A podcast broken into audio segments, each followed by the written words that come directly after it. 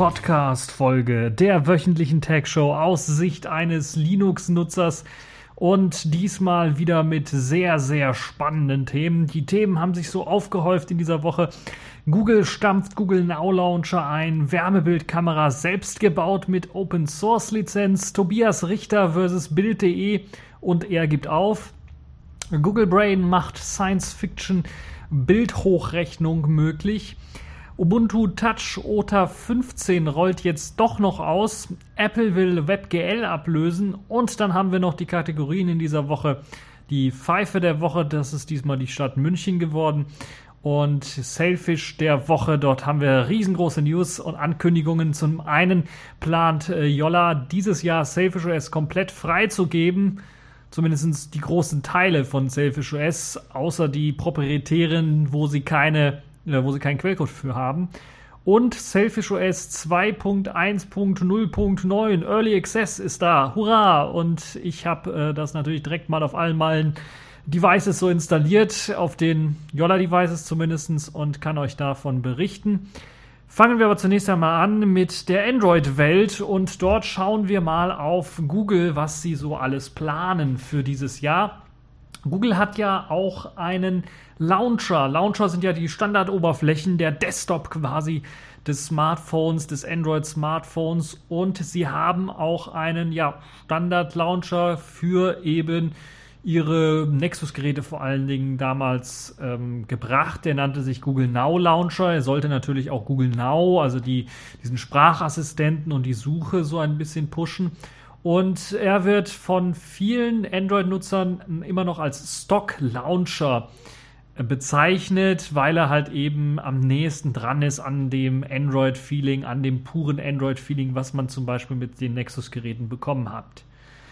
Der doch sehr minimalistisch und eben an das Material Design erinnernde Launcher wird deshalb eben von vielen gemocht und teilweise auch von Firmen äh, ganz einfach übernommen. Das heißt, anstatt etwas eigenes zu entwickeln, wenn sie dann eben Stock Android sein wollen, haben sie einfach gesagt, okay, nehmen einfach diesen Google Now Launcher und packen den drauf, müssen wir nicht was eigenes basteln und dann sind die Leute zufrieden damit.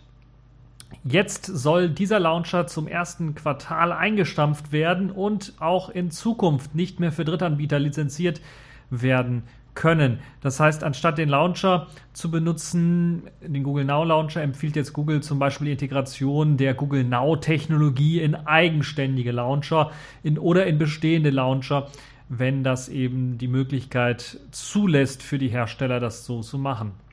Der Launcher wird also wohl auch bei denen, ähm, die ihn jetzt benutzen, nicht direkt verschwinden, aber sie werden keine Möglichkeit mehr haben, wenn sie zum Beispiel, was weiß ich, sich ein BlackBerry Android-Gerät geholt haben oder ein Sony Android-Gerät geholt haben und dann den Launcher auswechseln wollen, äh, dann werden sie in Zukunft nicht mehr die Möglichkeit haben, den im Play Store zu finden. Es gibt sicherlich einige Drittanbieter, die sich die APK geschnappt haben und dann auch noch zum Runterladen anbieten, das Ganze. Aber ähm, und es ist natürlich auch wichtig, es wird auch nicht bei den Leuten, die es installiert haben, gelöscht, aber es äh, wird halt eben schwieriger sein, den zu bekommen. Deshalb solltet ihr, wenn ihr jetzt irgendwie diesen Launcher sehr mögt, dann doch die APK euch sichern oder irgendwo runterladen, damit ihr es dann immer wieder nachinstallieren könnt.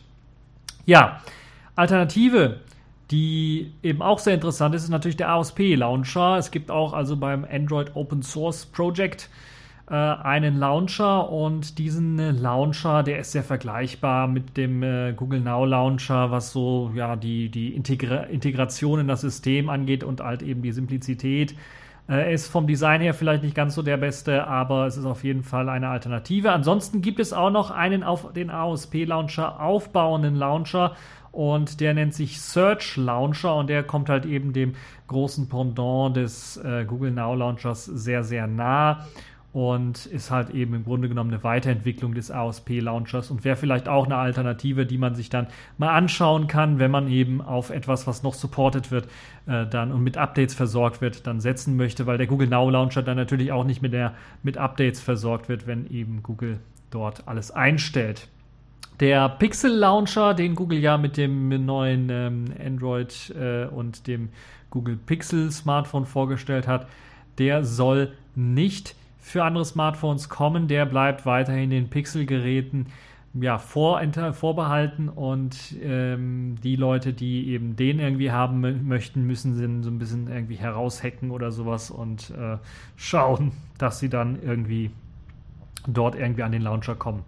Also das ist so die kleine Änderung, die wir jetzt so in dem ersten Quartal diesen Jahres dann erleben werden, dass eben der Google Now Launcher erst einmal nur den Leuten äh, erhalten bleibt, die ihn schon installiert haben und nicht mehr auf neuen Geräten zu finden sein wird.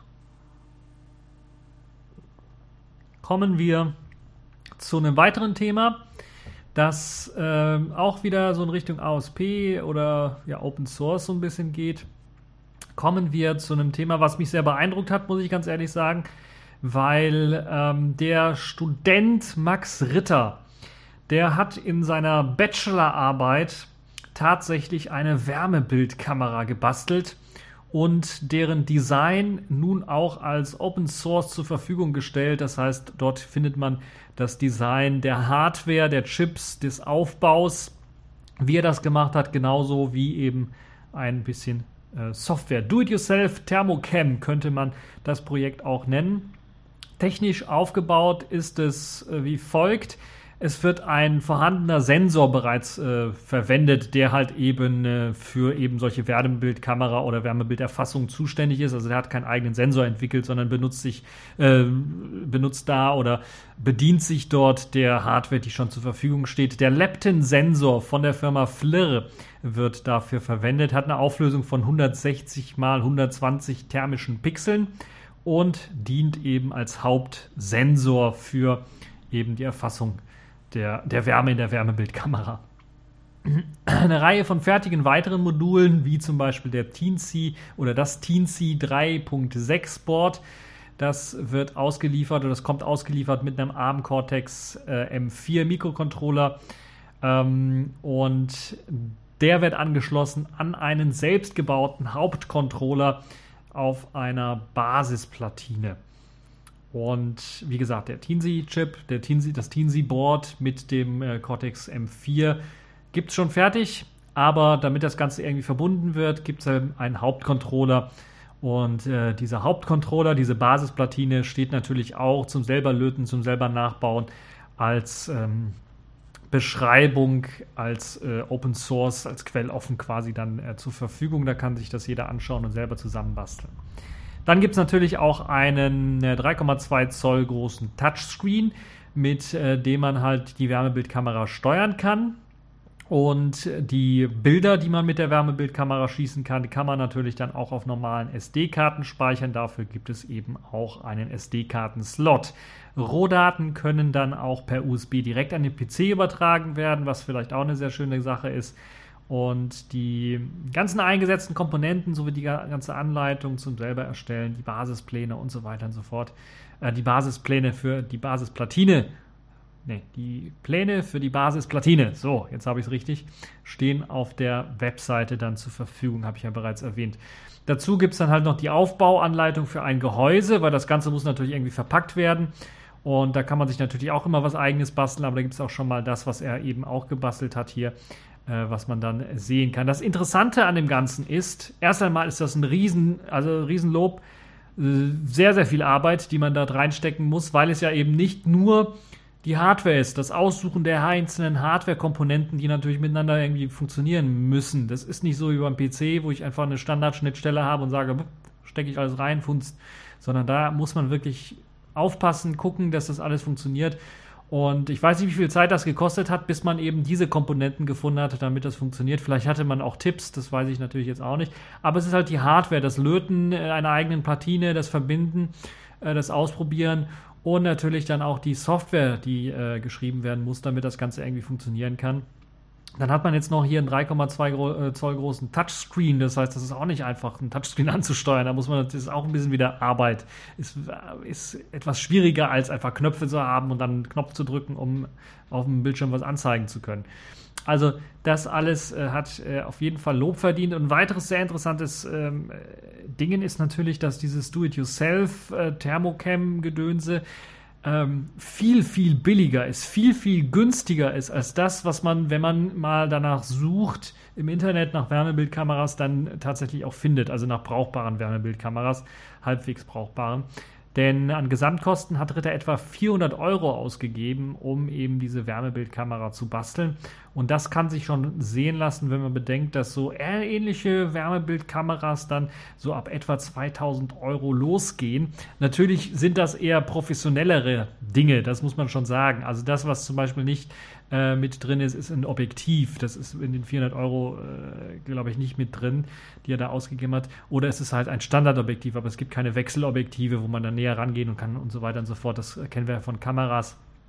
Und äh, natürlich ist es so, dass die Objektive wahrscheinlich bei den teuren Wärmebildkameras besser sind, dass dort die Software natürlich ein bisschen ausgereifter ist und vielleicht auch die Anbindung an den PC ein bisschen was ausgereifter ist.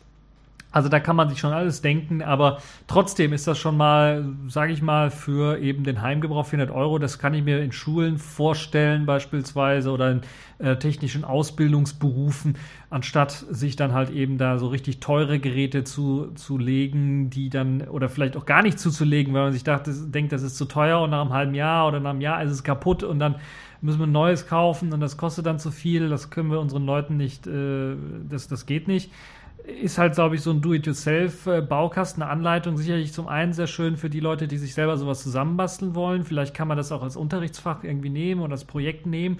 Und man kann die Dinger natürlich dann auch verwenden. Und wenn was kaputt geht, wir haben es ja Do-it-yourself, wir haben die Anleitung, wir können es auch relativ schnell und einfach reparieren. Und natürlich hat das nicht all diese hoch äh, mega Auflösung und Features und so weiter und so fort. Aber als Grundbasis ist das sicherlich auch in der Ausbildung sehr interessant, äh, so etwas dann einzusetzen. Und natürlich braucht man neben der Hardware auch die Software, habe ich ja erwähnt.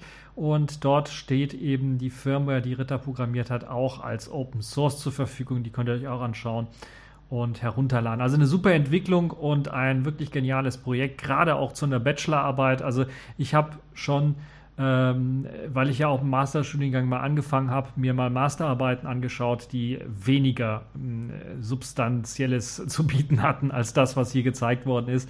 Und ähm, ja, also zwei Daumen nach oben, Riesenarbeit, Riesen. Ähm, äh, also ich glaube, er hat da, glaube ich, eine 1-0 auch für verdient, äh, mit Sternchen, mit Auszeichnung. Das war wirklich was richtig Geniales. Ja, kommen wir von äh, Max Ritter zu Tobias Richter. Der Name sollte bei einigen dann doch irgendwie ein Klingeln auslösen. Das war derjenige, der eine Anleitung im Internet äh, ja, erstellt hat, eine YouTube-Video erstellt hat, das einem gezeigt hat, wie man den Anti-Adblocker von Bild.de umgehen kann, so dass man selbst mit einem Adblocker, also mit einem Werbeblocker weiterhin auf Bild.de die Artikel sich durchlesen kann. Wobei Artikel meistens ja große Bilder und wenig Text. Ähm, nun ja, also die Zeitung, äh, mit der man äh, Totenfisch beleidigt, wenn man sie dran einwickelt. Das ist halt schon. Äh, ich weiß nicht, ob Bild.de dann, also die Online-Ausgabe dann besser ist, aber ich bin da auch nicht, also ich habe einmal vielleicht aus Versehen draufgeklickt, aber weil da eine Story sehr interessant war und die hat dann zu Bild.de gelinkt, aber mm, oder interessant klang. Aber ansonsten bin ich da nicht so häufig unterwegs, deshalb weiß ich das nicht. Nun ja, Tobias Richter hat sich dann mit Bild.de bzw. dem Mutterkonzern Springer gerichtlich gestritten darum, ob eben dieses Video weiterhin online gestellt werden äh, darf und die Anleitung weiter verbreitet werden darf, weil eben Springer auf Unterlassung geklagt hat und Tobias Richter diese Unterlassung nicht haben wollte. Also gesagt hat, nö, mache ich nicht. Ja, nachdem Tobias Richter nun in der ersten Instanz gescheitert ist, und ihr dürft dreimal raten, an welchem Landesgericht er gescheitert ist, nämlich dem Landgericht äh, Hamburg natürlich. Wo kann das denn sonst anders sein, wo es solche ja, obskuren äh, Gerichtsurteile gibt? Ähm, ja, und Bild.de ist halt eben damit durchgekommen, dass eben das Umgehen der Adblocking-Blockierung ähm, als Urheberrechtsverletzung anerkannt worden ist. Und schon bei der Klage damals habe ich mir gedacht, als das Bild.de versucht hat, irgendwie zu beizubringen, das kann doch kein gesunder Mensch wirklich glauben. Aber tatsächlich hat sich Bild.de da irgendwie durchgesetzt. Naja, Landgericht Hamburg, wie gesagt. Und äh, ja, nun ist dem YouTuber quasi das Geld ausgegangen, weil er hat ja Geld eingesammelt, um überhaupt dann äh, gegen ähm, Bild.de gegen Springer vor Gericht zu gehen. Aber nun ist ihm das Geld ausgegangen und natürlich auch sicherlich äh, bei so einer Entscheidung würde mir auch die Lust vergehen und jede jeder Glaube an die Justiz würde mir da auch irgendwie vergehen äh, oder an, an die Vernunft der Justiz würde mir da vergehen, wenn ich halt eben so ein Urteil bekomme und sich dann halt gegen dieses Urteil jetzt zu wehren, das kostet sehr, sehr viel, das Geld hat er nicht und er hat auch, also er hat die Schnauze voll, sagen wir mit anderen Worten. Es gibt ein Video, das kann man sich auch anschauen, das hat er auf seinem YouTube-Kanal ähm, veröffentlicht, da kann man sich nochmal seine Beweggründe dann anhören, die er dann zumindest versucht zu vermitteln. Und jeder kann sich natürlich was Eigenes denken, was, äh, was daraus zu machen ist, was er da sagt. Nun ja, äh, das Landgericht Hamburg war ja klar wieder beteiligt an diesem Urteil und es könnte auch gar nicht anders sein. Bild Smart, glaube ich, so heißt jetzt, äh, so hieß das Addon oder heißt jetzt extra Software von denen, das ist jetzt so ein Bezahldienst von denen oder sowas. Nun ja, es gab halt eben dieses Add-on für Adblock, Adblock Plus, das es halt ermöglicht hat, Bild.de trotz eben Blockade von Adblock-Usern zu nutzen. Und dieses äh, Skript oder dieses Add-on für den Adblock Plus darf jetzt nicht weiter vertrieben werden. Und das Anerkennen, glaube ich, dieser Bild.de Anti-Adblock-Blockern als wirksame technische Maßnahme für eben eine ja, als Kopierschutzmaßnahme im Grunde genommen, ist schon ein sehr, sehr starkes Stück, wie ich finde. Und noch stärker wird eben das, äh, wie das Gericht das begründet hat. Nämlich es hat sein Urteil damit begründet, dass man quasi vom durchschnittlichen Internetbenutzer ausgeht, vom durchschnittlichen Internetbenutzer ausgehen muss und dieser hat quasi nicht die Ahnung und weiß halt nicht, was JavaScript heißt oder dass man das halt eben abschalten kann und was das dann für Konsequenzen hat im Grunde genommen hat das Gericht quasi gesagt, der durchschnittliche Internetnutzer ist einfach zu dumm um äh, das zu verstehen, dass er da irgendwie machen kann. Das ist jetzt nicht weit verbreitet. Ja, okay, könnte ich mir denken, okay, kann man jetzt vielleicht ein eigenes Add-on direkt mit AdBlock Plus oder sowas forken oder sowas und dann den Skript dort, das Skript dort reinpacken, weil anscheinend sind ja die Leute klug genug, um sich halt eben ein, äh, eine Erweiterung im Browser installieren zu können, aber dumm genug, um eben JavaScript zu verstehen, was das ist oder das auszuschalten. Nun ja, NoScript fällt mir da ein, ist auch eine äh, Erweiterung und viele andere Sachen. Und es gibt ja auch, ich glaube, mit uBlock äh, die Möglichkeit, äh, Werbung auf Bild.de zu blockieren und weiter Bild.de zu lesen. Also die haben das mit integriert. Deshalb ist das Gerichtsurteil aus meiner Sicht komplett obsolet und es würde sich richtig lohnen, dagegen vorzugehen in der höheren Instanz, dass das Ganze dann, dann doch noch scheitert. Weil äh, das Problem ist natürlich jetzt, wenn Bild.de damit durchkommt, können sie natürlich in ähnlichen Fällen ähnliches Obskures dann irgendwie verlangen und dann eben auf dieses Urteil dann äh, sich berufen, wenn es darum geht, ähnliche obskure Sachen als eben äh, als wirksame technische Kopierschutzmaßnahme dann äh, zu, ähm, äh, durchzubringen. Ja, es ist ähm, also ein weiterer Schlag gegen Tobias Richter, da es eben auch Schadensersatzansprüche auch noch geben könnte von Bild.de oder von Springer.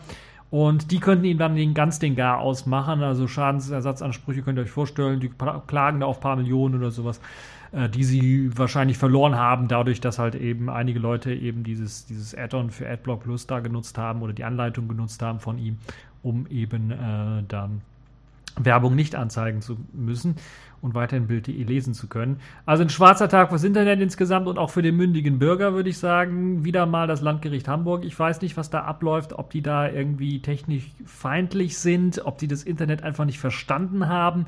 Ähm, also ich habe eher das Gefühl, sie haben das Internet nicht verstanden und äh, sie gehen halt eben davon aus, ja okay, da ist jetzt hier so ein kleiner komischer Typ, der macht eine Anleitung, wie man äh, die, die, die Einnahmen eines großen Konzernes wie Springer ganz einfach dann äh, irgendwie, das geht doch nicht, das kann man doch nicht machen, das ist nicht erlaubt, das müssen wir verbieten. So habe ich irgendwie das Gefühl, das ist so die Denke der Richter in Hamburg. Hm und das ist eigentlich schade und traurig, dass man das nicht so richtig prüft und dass man anscheinend den technischen Sachverstand dafür nicht hat oder zumindest nicht haben möchte, weil ich weiß nicht, was das soll. Davon auszugehen, es macht es doch nicht richtiger, dass man einfach davon ausgeht, okay, die Leute sind zu blöd, um zu verstehen, was er da gemacht hat und deshalb ist das eine legale oder eine wirklich nicht zu knackende technische Kopierschutzmaßnahme. Das kann ja wohl nicht sein, oder? Also, äh, vor allen Dingen JavaScript ausschalten. Also, ich bitte euch, das ist doch nicht, das ist doch, müsste eigentlich Grundwissen sein, müsste in der Schule beigebracht werden oder zumindest NoScript installieren müsste beigebracht werden. Also, naja. Machen wir weiter, ich rege mich sonst zu sehr auf und es gibt noch ein Aufregerthema mit der Pfeife der Woche. Da habe ich mir auch wieder ein Ei ins Nest gelegt quasi. Und dann steigt der Blutdruck und äh, naja, machen wir einfach mal weiter und sagen wir zu dem Ganzen nur. Go! Genau, kommen wir zu einem äh, Thema. Kommen wir nämlich zu Google. Oh nein, nicht du schon wieder. Doch, Google Google macht jetzt etwas wahr, was wir eigentlich aus Science-Fiction-Filmen gerade so der 80er Jahre her kennen, bis eben tief in die 90er, aber auch in der heutigen Zeit ist das in Serien immer noch sehr beliebt. Denn wir kennen das ja eigentlich schon von eben diesen Filmen. Ultra schlecht aufgelöste Überwachungsaufnahmen werden da ausgewertet. Wir kennen das auch von den Serien aktuell und immer können die kaum zu erkennenden Gesichter, wenn man da mal reinzoomt in so ein Bild, was dann noch erkennbar ist und man erkennt, da sind Leute drauf und man möchte dann das Gesicht reinzoomen und dann hat man so ein Pixelbrei einfach nur. Und dann wird gesagt, machen Sie es schärfer, machen Sie es besser. Ich will das Gesicht erkennen. Und dann werden zwei, drei Klicks gemacht, dann sieht man das kurz runterrendern und dann kann man wirklich ein viel höher aufgelöstes Bild darstellen, das teilweise höher aufgelöst ist als das, was man ganz am Anfang gesehen hat in der totalen ähm, wo das Gesicht dann äh, dargestellt wird und dann wird dann noch ein Knopf gedrückt und dann wird direkt die Charakteristika des Gesichtes in der Verbrecherdatenbank gesucht und dann wird direkt ein Treffer gefunden und natürlich die Anschrift und Freunde und äh, Facebook-Kontakt und Twitter und sowas, alles wird alles direkt äh, angezeigt und sowas. Ganz so weit wollen wir nicht gehen, aber Google Brain macht jetzt eben diese Science-Fiction-Bildhochrechnung möglich. Ähm, und das halt eben nicht nur in der Science Fiction. Denn Google hat eben mit, äh, hat sich gedacht, wir werfen da mal so ein bisschen neuronale Netze rein und äh, vergleichen die Bilder der schlecht aufgelösten mit Millionen von anderen, die extra auf die schlechte Auflösung umgerechnet werden und rechnen daraus dann wieder ein Bild zusammen, das ein bisschen was höher aufgelöst ist. Also im Grunde genommen haben sie sich dieser Technik bedient, die in den Serien immer vorkommt, nur in einer etwas anderen Form. Äh, das heißt, der Vergleich der Gesichtscharakteristika mit der Datenbank, das machen sie vorher schon. Sie haben eine Datenbank mit verschiedenen Gesichtern und rechnen die einfach um in diese schlecht aufgelöste Auflösung. In dem Fall haben sie hier 8x8 Pixel verwendet und haben dann zwei neuronale Netze und Systeme, eben die dafür verantwortlich sind, die fehlenden Informationen zu den äh, 8x8 aufgelösten Bildern dann hinzuzufügen. Das heißt, sie durchsuchen die Datenbank.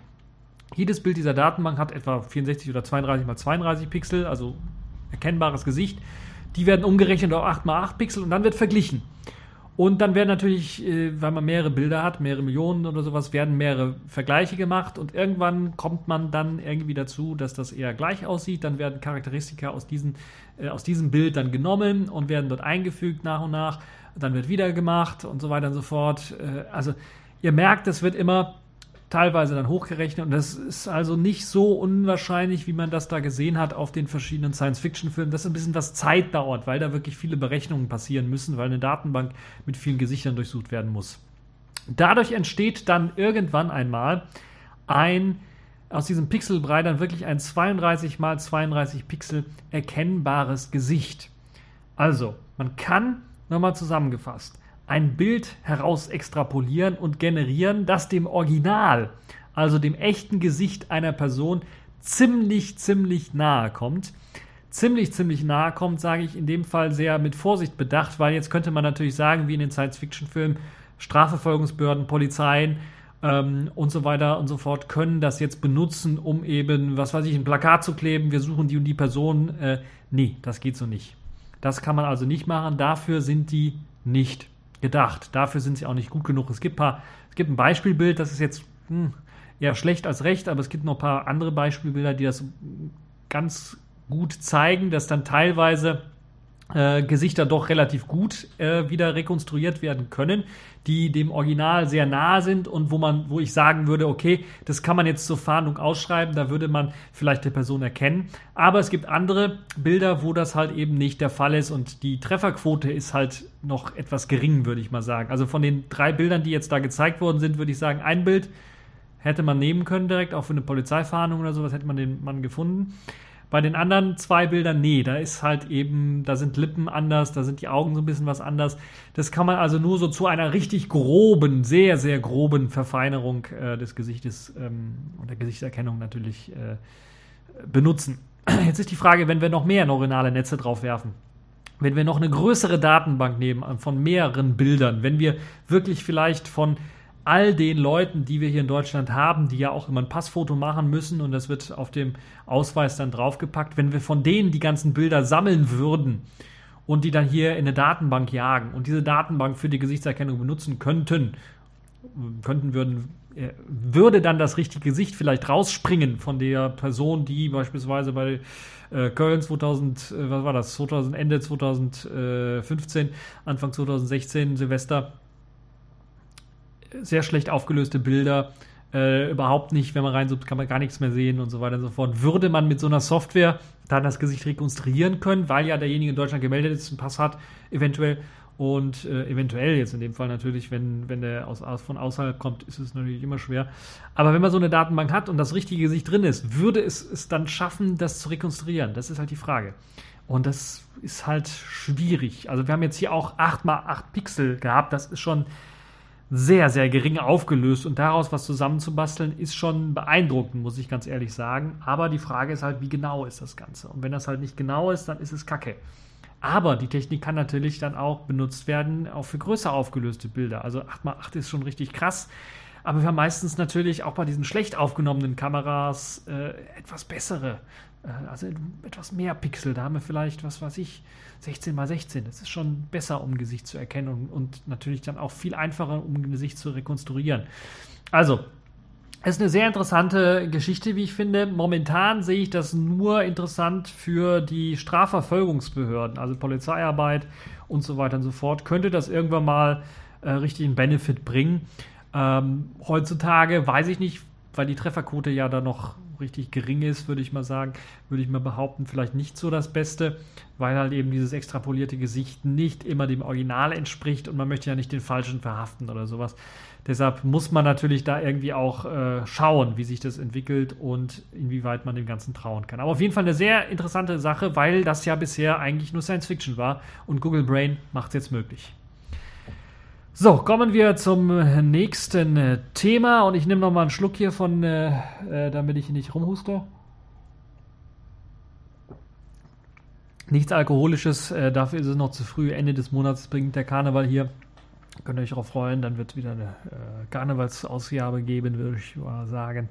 Kommen wir mal zu Ubuntu Touch. Wir hatten ja äh, oder ich hatte ja mal gesagt, dass Ubuntu Touch quasi eingestellt worden ist und das sogar, also eingestellt in dem Sinne, dass in diesem Jahr noch nicht mal Updates erscheinen sollen. Das hat sich jetzt geändert.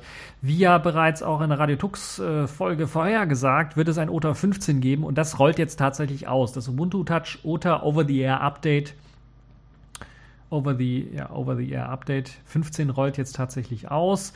Es äh, handelt sich dabei lediglich um ein Sicherheits- bzw. Bugfix-Release. Vor allen Dingen wurde eben der, äh, habe ich ja auch in der Radiotux-Folge erklärt, in der Januar-Sendung, wer das nochmal nachhören möchte, da gibt es eine kleine Vorausschau. Wir haben in unsere Glaskugeln geschaut und äh, vorausgesehen, was wir im Jahr 2017 alles erwarten können.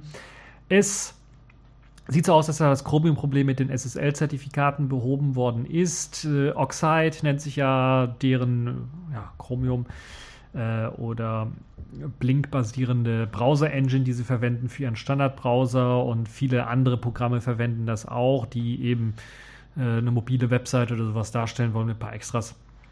Und deshalb macht Sinn, dass jetzt die SSL-Zertifikate gefixt worden sind. Außerdem gibt es ein paar Fixes auch für die Frontkameras und äh, also die Frontkameras bei einigen Smartphones, die wurden jetzt gefixt und sollen jetzt nicht mehr invertiert äh, Bilder aufnehmen. Das war nämlich das Problem bei einigen. Zudem auch die, Hin die Rückkameras wurden auch ein bisschen was äh, aufpoliert und, und äh, Fotos können schneller geschossen werden und ähm, die, der Kontrast und ähm, Weißabgleich soll besser laufen. Zudem soll sich auch der Bildschirm bei Tablet und bei Smartphones nicht mehr abschalten, wenn man zum Beispiel im Browser ein Video abspielt. Das ist natürlich meiner Sicht ein essentielles Feature, weil es macht keinen Sinn, wenn ich mir ein Video anschauen möchte. Ich habe mir letztens jetzt eine Amiga-Dokumentation angeschaut. Äh, zwei Teile waren es auf YouTube und da braucht halt eben ein Teil eine Stunde, der andere Teil eine Stunde. Und wenn ich da irgendwie nach fünf Minuten der Bildschirm ausschaltet, jede fünf Minuten, kriege ich Krise. Deshalb macht Sinn, dass das damit eingebaut ist. Und äh, wirklich eine tolle Sache. Ja, ob weitere Updates dann für das Ubuntu, ähm, für die Ubuntu Phones und auch das Tablet jetzt erscheinen, bleibt offen. Bei Sicherheitsproblemen, bei akuten Sicherheitsproblemen konnte ich mir das durchaus vorstellen, dass da weitere Updates kommen. Aber neue Features kann man, also Feature-Updates kann man jetzt nicht so richtig erwarten. Dafür wird eben das neue Ubuntu auf Snap-Basis, das den neuen Namen Ubuntu Personal trägt, hingegen dann auch wohl ähm, weiterentwickelt und das wird eben der Nachfolger für das Ubuntu Touch OS in Anführungszeichen. Ich glaube, Canonical hat das nie so genannt, aber der Rest der Welt nennt es halt so das, was halt eben auf den Ubuntu Phones und Tablets läuft. Äh, wie das eben aussieht, ob man die aktuellen Ubuntu Touch-Geräte tatsächlich Ubuntu Phones oder Ubuntu Tablets dann auch updaten kann auf dieses Ubuntu Personal, bleibt noch abzuwarten. Es sieht tatsächlich eher schwarz aus für die Leute, die wirklich ein Ubuntu Phone haben. Äh, die müssen wahrscheinlich in die Röhre schauen äh, weil es halt eben zu viele Änderungen gibt im, im Grundsystem auch. Also wird ja nicht der Paketmanager geändert, sondern es wird eben ein Update auch äh, von Vivid. Äh, Ubuntu Vivid ist ja, was ist das, 15.04, 15.10, irgendwie sowas. Das wird eben, diese Basis ist halt eben bei Ubuntu Phone, bei Ubuntu TouchOS äh, immer noch in Verwendung und die wird halt eben geupdatet auf, ich glaube, Xenial oder irgendwas LTS, Ubuntu-mäßiges ähm, mit eben der Snap-Basis für Ubuntu Personal. Und das verkraftet äh, die Hardware eventuell nicht und, und der Kernel und so weiter und so fort. Ihr wisst es ja, proprietäre Treiber und so. Wird wahrscheinlich nicht funktionieren. Das, was funktionieren könnte, ist das jetzt doch knapp ein Jahre alte Ubuntu Tablet es wurde also vor einem Jahr etwa vorgestellt. Ich glaube nicht, dass das schon wirklich ein Jahr alt ist, sondern das, glaube ich, in den Händen der Leute erst jetzt ein äh, bisschen mehr als einem halben Jahr ist. Aber naja, sagen wir mal knapp ein Jahr alte Ubuntu-Tablet. Äh, dort gibt es noch Versuche, dieses Ubuntu Personal draufzukriegen und lauffähig zu machen. Ist einfacher, weil halt eben diese ganzen äh, Phone-Geschichten, also die ganzen Telefonfunktionen und so weiter und so fort, äh, und proprietären Treiber, die man dafür braucht, eben hier nicht benötigt werden. Also kann ich mir das vielleicht vorstellen, dass die Leute, die eben noch ein Ubuntu-Tablet haben, die dürfen hoffen, dass eventuell ein Ubuntu Personal Update oder ein ROM, zumindest eine Beta-Version davon, erscheinen könnte. Und äh, ja, das reicht ja schon aus, weil Snap eben die Möglichkeit hätte, dann einfach Programme abzudaten, ganz einfach. Also, es besteht noch Hoffnung für die Ubuntu Tablet-Leute und äh, vielleicht ist ja das Ubuntu ähm, auf Smartphones und, und, Tablets noch nicht ganz tot. Wir werden schauen, wie sich das Ubuntu Personal dann weiterentwickelt. Zumindest haben die Ubuntu Touch-Leute jetzt wieder äh, vernünftiges Internet und können auch Videos äh, anschauen, die vielleicht mal eine Stunde gehen oder sowas, ohne dass sie ständig den Touchscreen antippen müssen, damit er nicht zum Schlafen geht. So. Wo wir gerade bei Videos anklicken und Web waren, kommen wir mal zu Apple. Und na, jetzt sagen einige. Der Blitz soll dich beim Scheißen treffen! Ja, ich habe immer noch, ich höre immer noch Horror-Stories von einigen Leuten, die sich tatsächlich äh, gedacht haben, ah, Apple macht immer was Gutes, scheiß drauf, was alle Techniker und Kollegen sagen, die sich eigentlich damit auskennen ähm, und sagen, nee, kauf kein MacBook Pro, das ist Kacke sich dann doch eins kaufen für teures Geld und dann sehr enttäuscht sind, weil die Hardware-Qualität teilweise auch nicht stimmt, was mich überrascht hat, weil das war man von Apple nicht so gewohnt. Aber weil auch einfach vieles einfach zu nervig ist, diese ganzen Dongles, die man sich kaufen muss. Und ein Kollege hat sich Dongles gekauft, hat sich einen Apple-Dongle gekauft für richtig teures Geld jetzt und hofft, dass er damit klarkommt. Er hatte vorher andere Dongles sich gekauft, die gingen reiheweise kaputt, zwei oder drei hatte er gehabt, die kaputt gingen. Jetzt hat er sich einen Apple-Dongle gekauft, damit er eben normale Tastatur, Maus oder äh, USB-Geräte anschließen kann, die keinen USB-Typ C haben. Und das scheint jetzt zu funktionieren, aber die Touchbar, äh, die ist ihm ausgefallen. Die ist einfach schwarz und funktioniert nicht mehr. Und äh, ich glaube, er hat irgendwo von dem Apple Support, ich weiß nicht, ob er den angerufen hat oder ob er da im Forum irgendwie oder ob er in der Genius Bar oder sowas, gibt es sowas in Deutschland war? Ich weiß es nicht. Auf jeden Fall hat man ihm angeraten, ja, installier doch mal dein äh, System neu. Und dabei hat er das, glaube ich, einen Monat oder sowas. Also ist schon, ich habe es ihm gesagt und habe gesagt, eh, eh, eh, eh, ich habe es dir gesagt. Installier Linux drauf, dann läuft's. Hast du brauchst die Touchbar dann auch nicht mehr, dann äh, wird sie wahrscheinlich im F-Tastenmodus nur noch laufen. Ich weiß es nicht. Also ich glaube, Linux hat der Linux-Kernel hat jetzt Support für dieses Mac, für das neue MacBook Pro drin in der, ich glaube, 4.9er oder 4.10er Variante. Das heißt, das würde durchaus gehen. Nun ja, das ist eine komplett andere Anekdote, die ich jetzt nur erzählt habe, um ein bisschen Zeit aufzufüllen. Obwohl wir wahrscheinlich diese, also unter einer Stunde werde ich wahrscheinlich diese Folge nicht schaffen abzulösen, äh, aufzuhören. Aber äh, kommen wir mal zu Apple. Apple und ähm, Webtechnologien, weil das ist auch sehr interessant, denn ähm, Apple hat eine vernünftige Idee. Das ist wirklich unglaublich manchmal. Und sie machen das vernünftig, anstatt alles so einen eigenen Weg durchzuführen und dann irgendwann, wir haben es fertig, wir präsentieren es äh, und ihr müsst jetzt nachmachen oder uns, äh, euch uns anpassen, gehen sie einen anderen, äh, einen anderen Weg. Und das finde ich doch schon mal sehr überraschend aus meiner Sicht also manchmal überrascht mich Apple auch mit, mit ihren Entscheidungen. Also ich habe so das Gefühl, dass teilweise die Leute, die für den Desktop eher zuständig sind, dann so sagen, äh, wir machen es einfach und dann müsste der Rest muss schauen, wie, wie sie klarkommen. Und die Leute, die so ein bisschen mehr sich mit der richtigen Technik auskennen, denken so, ja, wir machen mal so, damit alle so, wir holen mal alle ins Boot. Und so sieht es auch mit der WebGL-Technik, die abgelöst werden soll, mit Hilfe einer neuen Technologie, die Apple sich angedacht hat. Wir kennen das ja schon von den Desktop-Alternativen zu OpenGL wie Vulkan oder Apples Metal. Nun schlägt Apple auch für das Web eine Alternative zu WebGL vor. Anders als auf dem Desktop soll das jedoch eben nicht im Alleingang irgendwie äh, passieren, sondern man möchte mit anderen zusammenarbeiten und einen Standard schaffen. Das heißt, man stellt keinen Standard vor, sondern möchte einen schaffen. Und hat eben eine Idee vorgestellt. Dafür gibt es jetzt nun eine eigenständige Arbeitsgruppe, die Apple auch ins Leben gerufen hat und sich im World Wide Web Konsortium, also dem Standardisierungskonsortium für das WWW, äh, darum bemüht und kümmern soll, eine moderne Schnittstelle für die GPU in modernen Webbrowsern zu integrieren. Für WebKit hat Apple dann bereits schon eine Web-GPU-API angedacht. So haben sie es genannt. Macht auch Sinn, Web-GPU, okay, Dabei arbeitet Apple natürlich erst einmal daran, äh, sein Metal per JavaScript irgendwie aus dem Browser heraus zugänglich zu machen, sodass Entwickler das ansprechen können und dann eben direkt auf die GPU zugreifen können über eben Metal. Aber man möchte natürlich auch langfristig gesehen DirectX 12 oder eben Vulkan unterstützen und äh, das soll dann halt eben eine Verbindungsschnittstelle sein. Das heißt, im Grunde genommen möchte man eine Web-GPU-API schaffen, die dann äh, im Grunde genommen auf den in den Betriebssystemen integrierten äh, Systemen für die nahe GPU-Entwicklung äh, laufen können. Vulkan, DirectX 12 und eben Metal. Nun ist klar, Apple kann nicht ganz ohne Arroganz daherkommen.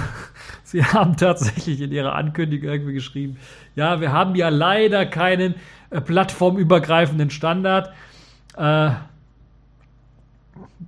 einige werden jetzt auch wissen und lachen und sagen,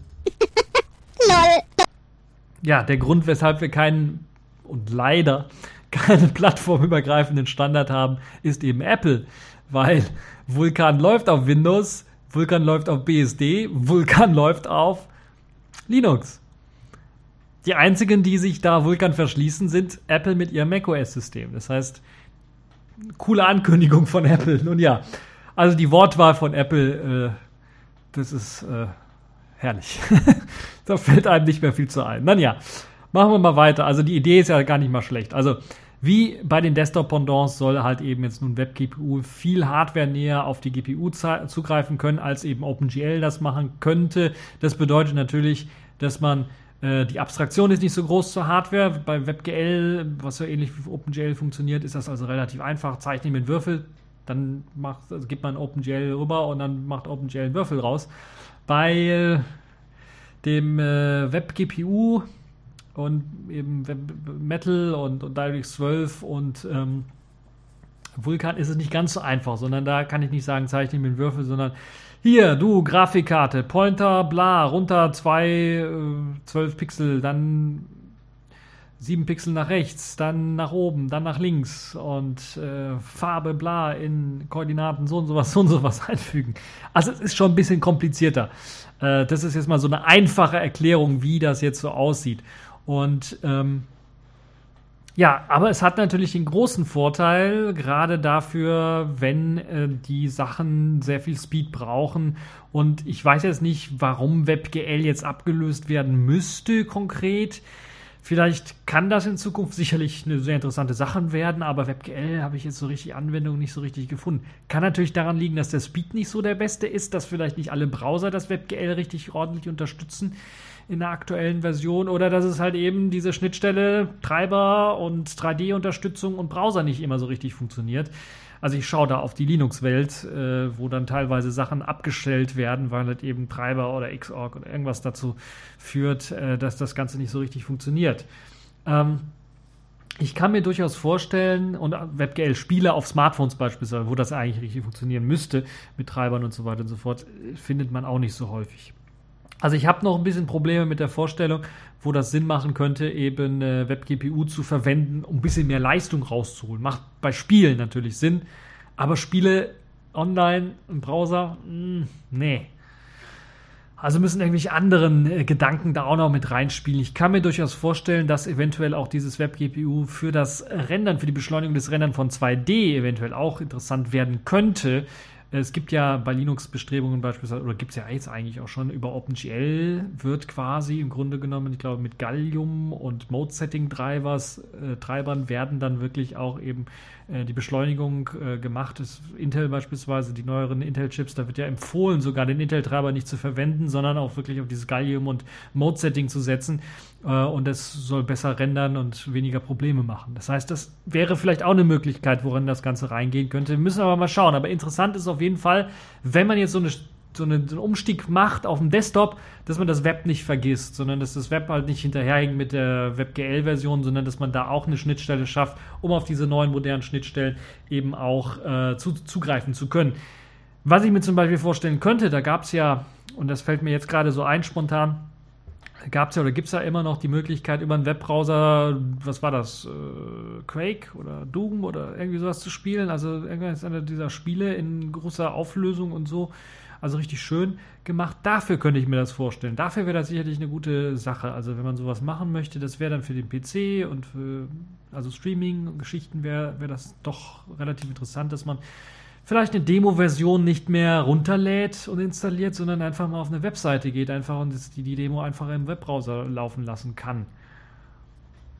Dann müssen die Daten nicht runtergeladen werden. Festplattenspeicher, SSDs sind ja nicht so, ja, werden immer billiger, aber trotzdem. Ne? Wäre eine Möglichkeit, eventuell. Muss man schauen. Also, das ist, was mir so spontan eingefallen ist zu der Web-GPU-Geschichte. Web Wichtig ist, Apple hat bereits einen Prototypen fertig, der zur Standardisierung genutzt werden könnte. Das legen sie also vor und sagen hier, wenn man das, das ist jetzt so ein Anfang, darauf aufbauend können wir einen Standardisierungsprozess machen und weitere Dinge hinzufügen. Also die haben schon einen Code, der, den, sie, den sie benutzen können. Zudem soll es so schnell wie möglich auch äh, den WebGPU-Code in den Nightlies von WebKit integriert geben, damit die ersten Leute das zumindest auf den Mac-Geräten dann testen können. Insgesamt also eine konsequente Entwicklung, wie ich finde. Wenn wir schon Vulkan Metal und DirectX 12 auf dem Desktop haben, macht es auch Sinn, eine ähnliche Technik für den Webbrowser zur Verfügung zu stellen. Jedoch gibt es natürlich auch Gefahren. Ja, es gibt Gefahren. Es gibt Gefahren. Give yourself to the dark side. Das sagen die Leute, die bei der Spionage äh, arbeiten und sich denken, ah, wir wollen die Leute rausfischen, wir wollen rausfinden, wer jetzt hier gerade auf die Webseite gegangen ist. Und da macht natürlich so eine direkte Schnittstelle zur GPU und eine GPU-nahe Geschichte des Web dann doch ein bisschen was gefährlich. Wir haben das ja bereits schon mal in einem der letzten Folgen gehört, dass man zur Browser-Identifizierung oder zu, ja, zur Identifizierung des Nutzers oder der, der IP-Adresse des Browsers oder des, ja, des Nutzers im Grunde genommen oder des Computers ähm, nicht unbedingt Cookies braucht, sondern das auch wunderbar mit WebGL geht und den Eigenheiten, die die Grafikeinheit und äh, so weiter zur Verfügung stellt. das wäre noch genauer möglich, wenn man halt eben diese WebGPU-Schnittstelle äh, hätte und darauf zugreifen könnte. Dann wäre das sogar um eine ganze Ecke genauer möglicher als das, was man bei WebGL machen könnte oder was man bereits über WebGL machen kann. Deshalb Obacht, was das angeht. Und ja, das waren so die äh, Themen für diese Woche. Kommen wir zu den Kategorien in dieser Woche. Accepted. Connected. Complete. System activated. All systems operational.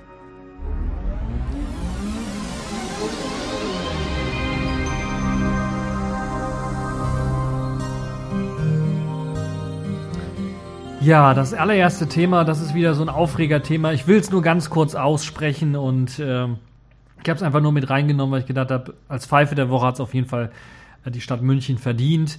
Denn es liegt, wir haben ja die Linux-Geschichte von München, das Linux-System dort, die Linux-Migration schon lange angesprochen. Es gab immer wieder Updates, immer wieder irgendwie Beschwerden und dann äh, Auskünfte und Updates und so weiter und so fort. Nun liegt tatsächlich ein Antrag auf Rückmigration bis 2021 auf Windows vor.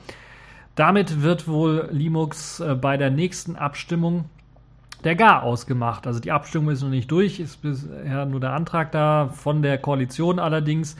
Äh, die, der Regierungskoalition, die die Mehrheit hat. Und ich kann mir nicht vorstellen, dass halt eben sich genug Leute finden, das Ganze da irgendwie dagegen zu stimmen. Das heißt, wir können sehr stark damit rechnen, okay, München wird das Prestigeprojekt München für, de, für eine Linux-Migration, das ja auch doch, durchaus auch durch natürlich schwierige Sachen gegangen ist, aber es ist halt eben bei so ähm, ja, Prestigeprojekten oder sagen wir mal bei Initialprojekten, weil das ja keine andere große Stadt bisher so richtig gemacht hat, ist das natürlich immer so eine Sache, dass man neue Dinge lernt und vielleicht auch mal hinfällt und dann muss man wieder aufstehen. Und äh, ja, das Projekt wird nicht weiter fortgeführt wahrscheinlich, sondern wird dann wirklich aufgrund des politischen Drucks vor allen Dingen dann auf äh, Windows wieder zurückmigriert, was aus meiner Sicht kompletter Blödsinn ist. Ich habe es ja bereits gesagt, die Kosten dafür und dann natürlich die Abhängigkeit, die, also man hat sich aus einer Abhängigkeit befreit von einer einzigen Softwarefirma, einer amerikanischen Softwarefirma, die eben auf Grundlage der amerikanischen Gesetze dann eventuell auch einfach mal sagt, okay, wir spionieren euch aus. Und wir sagen es euch gar nicht. Und sich von dieser Abhängigkeit zu lösen, war damals richtig, ist immer noch richtig.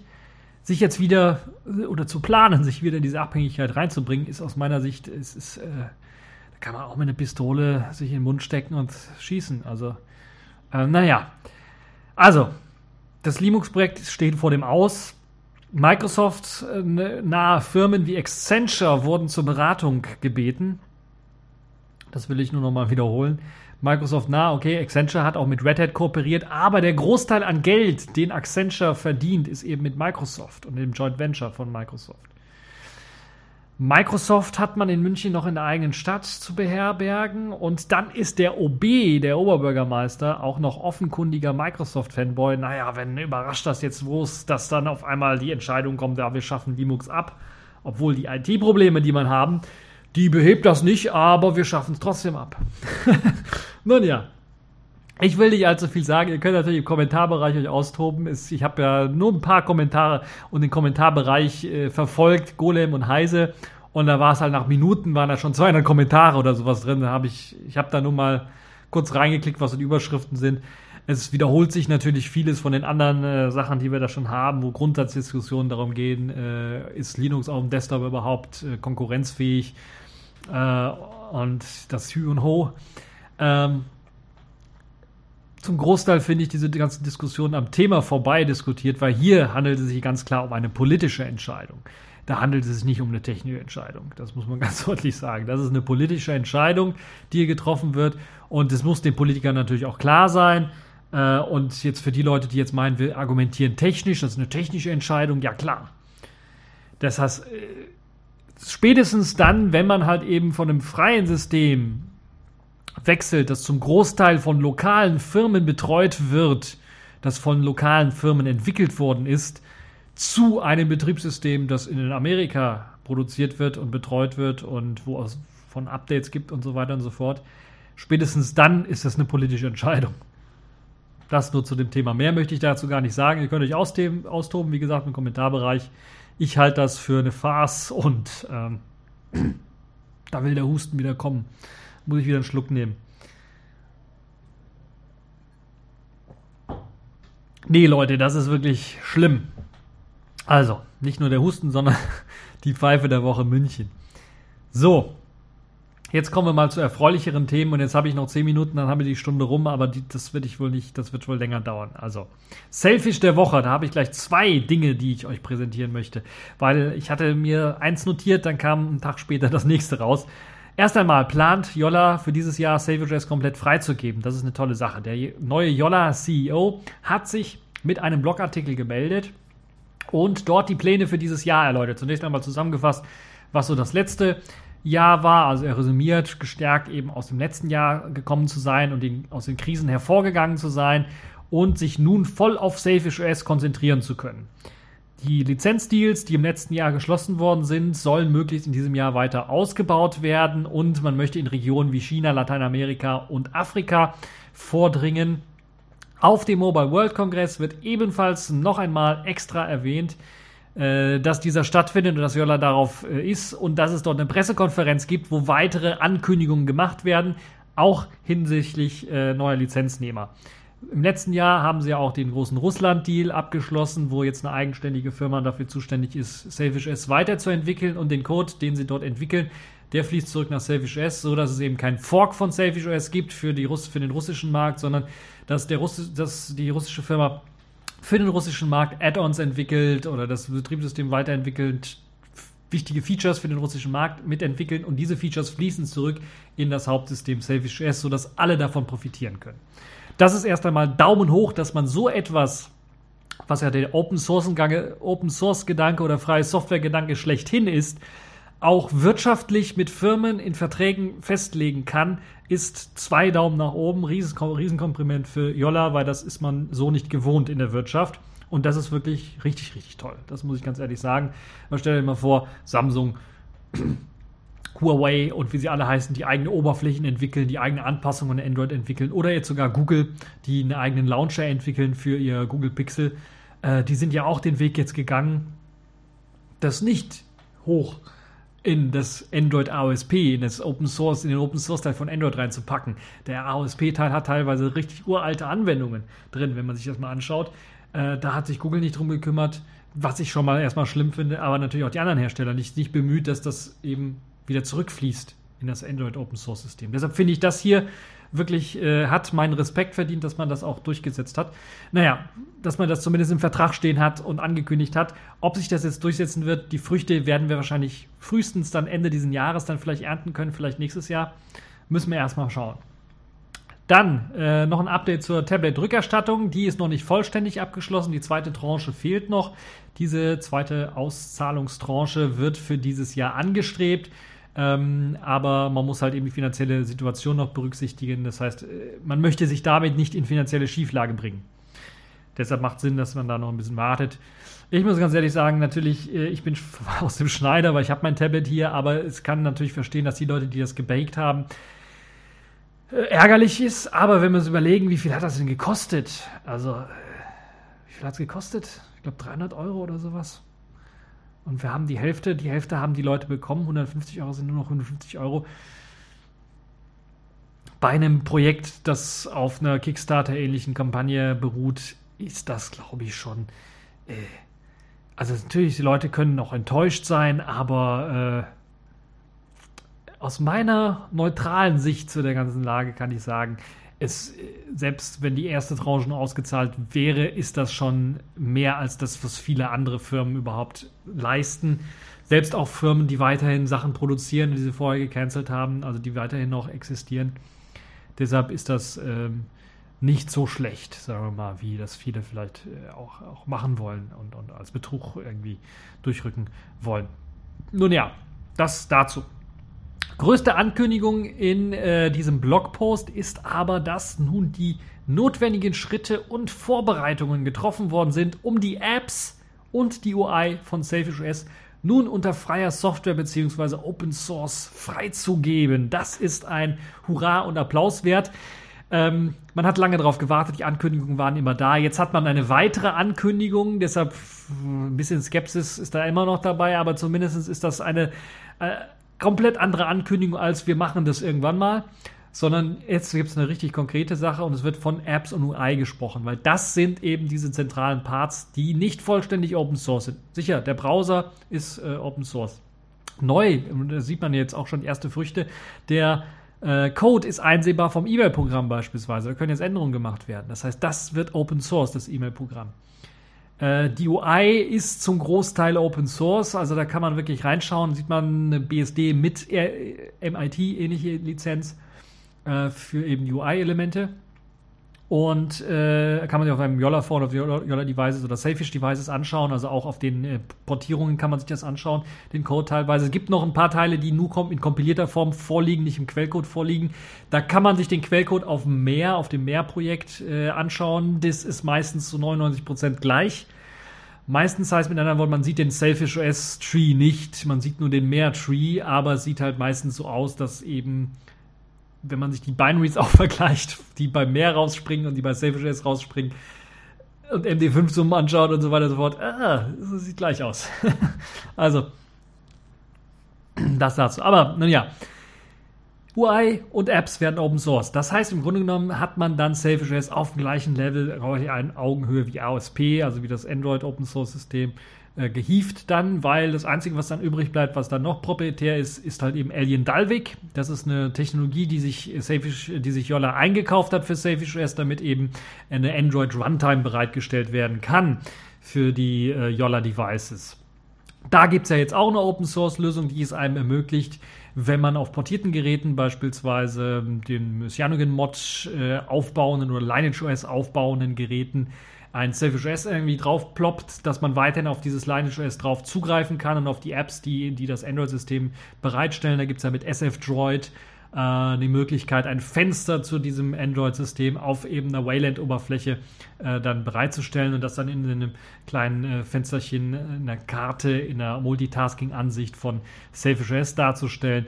Äh, das wird hoffentlich weiter auch entwickelt. Vielleicht ich weiß es nicht, ob Jolla da noch die Kapazitäten für hat, aber die Community könnte sich vielleicht immer mehr dafür interessieren, wenn mehr Portierungen äh, auf die Geräte kommen, das weiterzuentwickeln, weil das äh, hat auf jeden Fall eine, eine, große Zukunft und ist eine Open Source Lösung, die vor allen Dingen nicht nur nützlich ist für eben Selfish OS, sondern auch für Ubuntu nützlich wäre oder für Plasma Mobile sehr, sehr nützlich wird die ja auch, äh, vor allen Dingen Plasma Mobile, die ja auch Wayland einsetzen. Da ist es sogar, kann man es direkt fast eins zu eins übernehmen.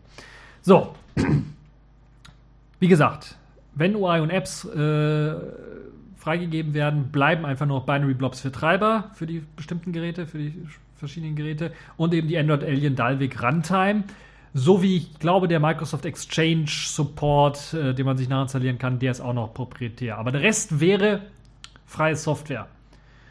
gerade glaube ich, für Apps ist das sehr interessant, wenn man dann die Apps teilweise, also E-Mail-Programm beispielsweise, da freue ich mich richtig drauf dass es jetzt frei wird, weil da kann man ein paar Änderungen einfach mit reinhauen und Updates reinhauen und Patches vorschlagen und es verbessern. Man sieht es auch teilweise im Browser, was da für Verbesserungen reingekommen sind, dadurch, dass er Open Source geworden ist. Hat sich doch einiges geändert. UI wurde komplett überarbeitet, nachdem er Open Source geworden ist. Und jetzt gibt es sogar weiteren, äh, weitere Features und Support, die eingeflossen sind. Und ja, tolle Sache.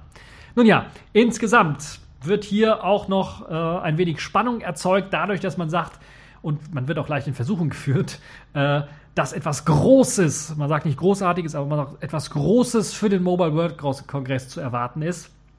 Ich würde das immer so mit Vorsicht betrachten, weil man bei Jolla schon äh, ein, zwei Mal von großen Sachen geredet hat. Und äh, ja, die waren dann doch aus meiner Sicht nicht so groß. Also die Erwartungen würde ich etwas zurückschrauben, was das angeht. Ich denke zwar, man wird eventuell neue Partner aus den angekündigten Ländern vorstellen oder sogar die bereits äh, zusammenarbeitenden Ländern, wie zum Beispiel Russland, äh, präsentieren. Vielleicht wird man da auch neue Hardware präsentieren, die zum Beispiel in Russland mit einem Partner dann, Partner dann gebaut wird und dann rauskommen soll. Entweder dieses Jahr oder nächstes Jahr oder sowas. Vielleicht werden es nicht nur ein Gerät, sondern vielleicht mehrere Geräte sein, so ein High-End-Gerät oder Mittelklasse-Gerät und ein Low-End-Gerät. Eventuell hat man noch ein neues Community Device Programm im Petto, das natürlich mit einem dieser Partner da zum Beispiel in Russland entwickelt werden könnte. Aber äh, es gibt ja es gibt ja auch Gerüchte, dass es vielleicht jetzt diese Smartwatch geben könnte von irgendeinem Partner, die das, der das dann vorstellen würde. Uh, ich hoffe nicht, weil so eine Smartwatch, also Smartwatch oder Smart TV oder sprich die ganzen anderen IoT oder sonstige Welt umspannende neue Gerätschaften mit Selfish OS und einer großen Firma dahinter diese Selfish OS Geräte nun vermarkten wird, das glaube ich nicht. Also das glaube ich nicht, dass auf einmal jetzt, äh, also das, ich hoffe ja so ein bisschen immer noch vielleicht HMD, gibt euch einen Ruck, die alten Nokia-Jungs, die vielleicht dann noch ein paar Zügel in der Hand haben, holen dann die anderen Nokia-Jungs von Jolla so ein bisschen ins Boot oder äh, helfen denen zumindest in Sachen Hardware, dass da vielleicht was kommt. Das wäre natürlich ein, ein äh, Jubelschrei, würde da durch die Community gehen, würde ich mal sagen.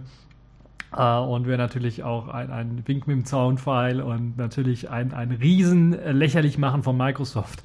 Aber da müssen wir mal schauen. Also ich vermute das persönlich nicht. Ich glaube eher, man wird äh, ein neues Community-Device rausbringen. Es wird hoffentlich ein Smartphone sein, kein Tablet und kein ähm, keine Smartwatch oder ein, IoT-Device, das hoffe ich nicht, sondern wirklich vielleicht irgendein neues Community-Device, dass die Leute, die Community weiter angeheizt werden kann. Vielleicht in einer etwas größeren Stückzahl als das alte Community-Device, hardwaremäßig viel, viel, viel mehr Power hat. Äh, Stichwort 64-Bit-Support, äh, weil eben, da kommen wir jetzt gleich dazu, es eine neue Safish OS 2109 Early Access Version gibt.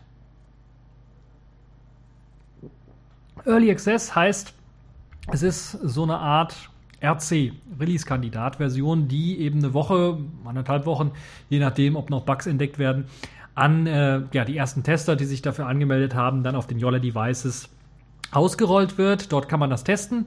Äh, ausprobieren, Bugs, die gefunden werden, melden. Wenn zum Beispiel richtig gravierende Bugs gefunden werden, das ist, glaube ich, nur einmal passiert, dass da so die Telefonfunktion nicht so richtig funktioniert hat mehr, dann wird wirklich äh, die, das Release wirklich verschoben und dann wird daran gearbeitet, diesen Bug zu beheben. Aber auch andere ähm, erhebliche Bugs, würde ich mal sagen, äh, werden dann auch berichtigt in der Zeit, also vom Early Access, gerade wenn sie sehr früh gemeldet werden, von vielen Leuten gemeldet werden, wie Update funktioniert überhaupt nicht auf einigen Geräten oder sowas. Oder das Programm XYZ oder das gerade ein Jolla-Programm selber funktioniert nach dem Update nicht mehr oder sowas. Kann natürlich alle immer vorkommen. Ich glaube, das war noch nie so, aber könnte vorkommen. Dann wird halt natürlich nachgebessert direkt. Ähm, ja, das neue Early Access Release ist ein riesengroßes Update äh, weil es eben von 2.0 auf 2.1 updatet. Es ist nicht so ein großes Update wie von 1.0 auf oder 1, ja, von 1.0 auf 1.9 und dann 2.0. Aber es ist zumindest von 2.0 auf 2.1 ein riesengroßes Update, weil, und ich würde sogar sagen, in den letzten Jahren eines der größten Updates. Ich würde sogar teilweise es mit dem Update vergleichen von 1.0 auf 1.9. Wobei natürlich visuell sich nicht so viel getan hat und auch, äh, ja, in Sachen Programmen sich nicht so viel getan hat, wie eben von dem 1.0er auf 1.9er und dann 2.0er hm, Update. Aber unter der Haube hat sich eine ganze Menge getan, denn man ist von Qt, ja, man ist gewechselt von einer Basis, die eigentlich Qt 5.2 mal war und mit dem 2.0er oder 1.9er dann irgendwie teilweise auf Qt 5.4 und 5.5 geupdatet worden ist in einigen Komponenten, teilweise auch zurückportierten Komponenten, ist man jetzt komplett auf eine neue Qt-Plattformbasis gewechselt. 5.6. 5.6 ist eine LTS-Version, die wird also mit Updates weiterhin versorgt. 5.6.1, äh, glaube ich, ist das aktuellste. Also auf 5.6 jetzt gewechselt, auf Qt 5.6 gewechselt und das bringt erhebliche Änderungen mit sich. Und anders als eben 5.2 und 5.4 und 5.5 Komponenten so ein bisschen, äh, bringt das wirklich erhebliche Änderungen mit sich, vor allen Dingen eben für die Standardprogramme, QML-Programme und wie sie ausgeführt werden. Und das wirkt sich vor allen Dingen auf die Programme aus, vor allen Dingen in Sachen Geschwindigkeit. Ich sage es ja fast bei jedem neuen Selfish OS in Ries und es ist wirklich wahr. Wenn ein neues Selfish OS Release rauskommt, hat man immer noch ein bisschen was, selbst auf einem vier Jahre oder fast fünf Jahre alten Gerät, ja, vier Jahre, glaube ich, jetzt ja, Jolla 1 Gerät. Mit einer mickrigen Auflösung von 540 mal 960, würde man heutzutage sagen, auf einem 4, wie viel sind es? 4,5 Zoll oder sowas, 4,6 Zoll, 4,7 Zoll, ich weiß nicht, 4,7 Zoll Display. Selbst dort wird mit jedem neuen Selfie OS das Ganze noch beschleunigt und besser gemacht. Immer ein Stückchen weit nur. Also das war bei den anderen immer so ein Stückchen besser, besser. Und wir sind, glaube ich, bei der 205er oder 204er Version, da war es ungefähr äh, angekommen an dem Punkt, wo man eigentlich nicht mehr viel schneller machen kann an dem System.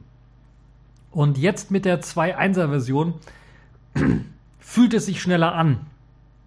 Wieder einmal. Man hat es wieder geschafft, das Ganze schneller zu machen. Das fühlt sich nicht schneller an in Sachen ähm, Animationseffekten oder sowas, sondern es fühlt sich schneller an in Sachen Multitasking. Es fühlt sich schneller an in den Operationen, die die Programme ausführen. Also man hat da nicht an den, an, den, an den Animationseffekten gearbeitet, um die flüssiger laufen zu machen, wobei das natürlich auch ein Nebeneffekt ist, dass es flüssiger läuft, sondern man hat tatsächlich an dem, durch den Wechsel von eben Qt 5.2 auf Qt 5.6 äh, unterliegend hat sich so viel geändert in Qt, dass Sachen parallel jetzt ablaufen, die vorher nicht parallel liefen, dass Sachen anders abgearbeitet werden, um noch performanter laufen zu können. Mehr Speed kriegt man aus dem Ganzen raus. So erleben zum Beispiel WebKit-basierende Browser, mein WebKit-Browser zum Beispiel, mit diesem neuen Update einen neuen Frühling, würde ich mal fast schon sagen. Wo es vorher wirklich auf Webseiten, gerade wo viel Grafik eingebunden war, beim Scrollen geruckelt hat, also geruckelt und gezuckelt hat, das Scrollen nicht flüssig war. Also ich habe nichts dagegen, wenn ich scrolle und die Grafik lädt nach, aber der Scroll muss halt flüssig laufen. Das war vorher nicht. Das hat geruckelt und gezuckelt, weil es halt eben das Nachladen der Bilder hat dafür gesorgt, dass eben das Scrollen nicht flüssig war. Das ist weg. Es ist komplett weg. Ich habe es jetzt nicht gesehen. Ich habe es auf drei Geräten getestet. Es war bei dem Yola 1 sowieso äh, wahrscheinlich wegen der Displayauflösung des guten Grafikchips ähm, kaum zu sehen, dieses Ruckeln. Aber auf dem Yola Tablet, bei, bei dieser hohen Auflösung, 2500 mal 1400, schieß mich tot, äh, war das zu sehen, sehr stark zu sehen, dass es da geruckelt hat. Das ist weg. Das ist komplett weg. Zwar ist der, das, das Nachladen, das Browser-Nachladen ist auch besser geworden, weil jetzt die Qt WebKit 5.6er Version halt eben verwendet wird anstatt 5.2er. Äh, das bringt schon deutliche Verbesserungen in Sachen Nachladung und, und äh, Ladegeschwindigkeit für den Browser mit und auch äh, die ganzen Probleme wie teilweise mh, hm, äh, ja, zu hoher Speicherverbrauch und so weiter und so fort beim Laden von Bildern und so ist alles weg, alles ausgehoben. Aber es sorgt halt eben dafür, dass ich flüssig scrollen kann und selbst wenn die Bilder nachladen, verhindert es das Scrollen nicht. Das heißt, wow, das ist wirklich, deshalb sage ich neuer Frühling gerade die Browser laufen jetzt, die sind jetzt wirklich äh, ebenbürtig mit dem Standardbrowser, der ja schon immer flüssig lief und äh, was eben die, die, den flüssigen Verlauf angeht. Also dieses, dieses Ruckeln, dieses Zuckeln teilweise ist weg. Und dann gibt es natürlich, also so flüssig und rund lief dieser Browser noch nie. Das kann ich ganz ehrlich sagen. Das gilt natürlich auch für die anderen Browser, die auf WebKit basieren oder andere Programme, die WebKit irgendwie eingebunden haben. Das läuft sehr, sehr flüssig. Andere Anwendungen profitieren von den optimierten Ladezeiten, der flüssigeren Navigation. Was meine ich mit flüssigerer Navigation? Also ich habe ja schon gesagt, Animationseffekte, da wurde ja vorher auch schon immer draufgelegt, das optimiert und so weiter und so fort. Jetzt hat man einen Filter draufgelegt. Ich weiß nicht, wie der heißt, ich habe es vergessen, kann man in Changelogs nachlesen, werde ich verlinken. Einen neuen Filter draufgelegt und natürlich Qt 5.6 Änderungen, ganze Menge auch noch. Aber es gibt einen neuen Filter, den man draufgelegt hat auch und zusammen mit den Qt 5.6 Änderungen, um noch flüssigere Animationseffekte zu machen. Das heißt mit anderen Worten, da kommen wir jetzt wieder zu einem Problem, was vielleicht auch wieder zusammenhängt mit dem Problem des Browsers und dem äh, Zuckeln und Ruckeln. Es war manchmal so, dass so ein Effekt zwar zum Großteil flüssig lief, aber gerade wenn irgendwo eine Berechnung lief oder der WebKit äh, Browser da gerade was am Laden war und ich habe halt eben gedrückt, ich will auf eine andere Seite gehen, dann gibt es diese, diesen Seiteneffekt, wo sich die Seite von rechts nach links einblendet, dass die Animation flüssig anfing, dann für, eine, für Millisekunden kurz in Stocken geriet und dann flüssig weiterlief. Also nicht so, dass es, also es ist viel auf, es war, wenn man mit den Augen geblinzelt hat, hat man es nicht gemerkt, wenn man gerade an der Stelle geblinzelt hat. So Mikromillimeterchen war das. Also es ist nicht so wie zu Anfangszeiten vor Android, wo das halt wirklich richtig gestört hat und mehrmals auftrat, sondern es war halt nur einmal kurz gestockt und dann ging es weiter. Für wirklich Mikrosekunden. Äh, gefühlt natürlich, ich habe es nicht gemessen, aber Und das ist jetzt weg. Es ist komplett weg. Ich weiß nicht, wie sie es gemacht haben, ob es an diesem Filter liegt oder sowas. Es ist komplett weg. Also teilweise müsste es sogar passieren, weil, also aus meiner Sicht zumindest müsste es passieren, weil ich bei anderen Anwendungen auch selbst auf dem Desktop sehe, wenn ich eine Liste habe von Millionen Einträgen und ich scroll da ganz schnell mit, mit Bildern und Grafiken und allem möglichen und wechsle dann irgendwie will dann diesen Animationseffekt auf einen anderen Screen oder sowas machen, dass es dann nicht ruckelt, obwohl da die Animation noch läuft, sehr viele Ressourcen verbraucht das ist schon, äh, also ich weiß nicht, ob die Jolla-Leute da so viel äh, an, an äh, Energie reingesteckt haben, um das möglich zu machen, oder ob man einfach den Cute-Leuten, die einfach beglückwünschen müssen, dass sie den Code so optimiert haben, dass das keine Probleme mehr macht. Es ist auf jeden Fall geil. Es fühlt sich so flüssig an und flutschig an, wie es sich noch nie angefühlt hat. Und ich muss ganz ehrlich zugeben, ich hätte nicht erwartet, dass es überhaupt noch geht. Gerade auf so einem alten Gerät, vier Jahre altes Jolla 1 Device äh, 1 GB Arbeitsspeicher. Ich hätte es nicht gedacht, dass das so jemals so flüssig läuft. Und wenn die Hardware jetzt also nicht vier Jahre alt wäre und vielleicht teilweise auch der Akku, vielleicht Akkuverbrauch nicht so gut, nicht so, nicht so der Bringer wäre, ich würde das und die Kamera ein bisschen was besser wäre und der Lautsprecher vor allen Dingen ein bisschen was besser wäre, ich hätte das als mein Main-Device, ohne Zögern hätte ich das auch äh, meiner Mutter oder meiner Schwester geben können und die hätten, hätten das benutzt, hätten da keinerlei Probleme oder Schwierigkeiten und hätten es nicht gemerkt, dass dieses Gerät wirklich vier Jahre alt ist, älter als das Smartphone, was sie vielleicht jetzt schon haben. Und das ist wirklich wow. Also das hat mich beeindruckt von der neuen Version 2.1.09 und es ist nicht die einzige Änderung, die Qt 5.6 mit sich bringt. Ich will jetzt nicht allzu sehr hier das Ganze loben noch, äh, bevor das Ganze wirklich in der finalen Version fertig ist. Aber es hat mich beeindruckt, ganz ehrlich. Ich will auch nicht allzu viel Zeit verschwenden von euch. Aber natürlich bringt Qt 5.6 auch noch weitere Änderungen für Entwickler vor allen Dingen mit sich. Es gibt einige neue API-Funktionen, die jetzt endlich genutzt werden können. Es gibt äh, natürlich dahingehend, weil sich ja auch im Untergrund von Qt einige Sachen geändert haben, auch äh, die Notwendigkeit, einige äh, bestehende Anwendungen anzupassen, damit sie gewohnt äh, laufen gelassen werden können. Das hat zum einen mit kleinen visuellen Designanpassungen zu tun, weil man da irgendwie Abstände irgendwie anders berichte, äh, berechnet und so weiter und so fort. Also da sind noch einige kleine Designanpassungen, waren zum Beispiel notwendig. Mein Videoplayer beispielsweise war auf einmal die, die äh, die Progress Body Timeline auf einmal irgendwie nach unten gerutscht und war, klebte direkt unten am, am Bildschirm. Das konnte ich dann relativ einfach beheben und sowas ist natürlich notwendig. Aber es gibt auch andererseits Funktionsänderungen, äh, wie so in Sachen Debus ansprechen. Wie kann man jetzt Debus ansprechen? Wie kann man Debus-Dienste nutzen? Wo man dann teilweise die, Debus war es jetzt die Reihenfolge einfach ändern muss, wie man seinen Dienst registriert oder sein, sein Programm registriert am Debus-Daemon, damit das funktioniert mit der neuen Qt-Version. Also da muss man wirklich auch ähm, Sachen anpassen an den Programmen selber. Yola hat das für ihre, ihre Programme schon gemacht. Die Programme, die im Yola Store sind, noch nicht. Teilweise noch nicht. Und die Programme, die auf Open Repos sind, haben, oder die Programmierer, die was visuelle Design-Glitches angeht, die haben relativ schnell reagiert, was so die funktionalen Design-Entscheidungen angeht oder funktionalen Änderungen, die gemacht werden müssen, damit Programme laufen. Das wird noch gemacht, teilweise. Und dafür ist natürlich auch das Early Access-Programm sehr interessant für Entwickler, die dann ihre Programme den neuen Versionen äh, Anpassungen dann, äh, äh, dann äh, gerecht werden können. Und das dann direkt die Programme direkt angepasst sind, wenn die Version wirklich für alle rausgeliefert wird. Dass es also die Updates dann für die Programme auch gibt. Ja, äh, das Update ermöglicht jetzt aber auch, äh, dass zum Beispiel die Schriftgröße global angepasst werden kann. Das ist also auch eine tolle Geschichte, wie ich finde. Das ist auch wieder eines der guten Funktionen von Qt 5.6 natürlich. Und es gibt jetzt auch daneben besseren Hardware-Support für bestimmte Sachen. Zum Beispiel gibt es eine erste Testversion von Blues 5. Das ist der Bluetooth-Daemon.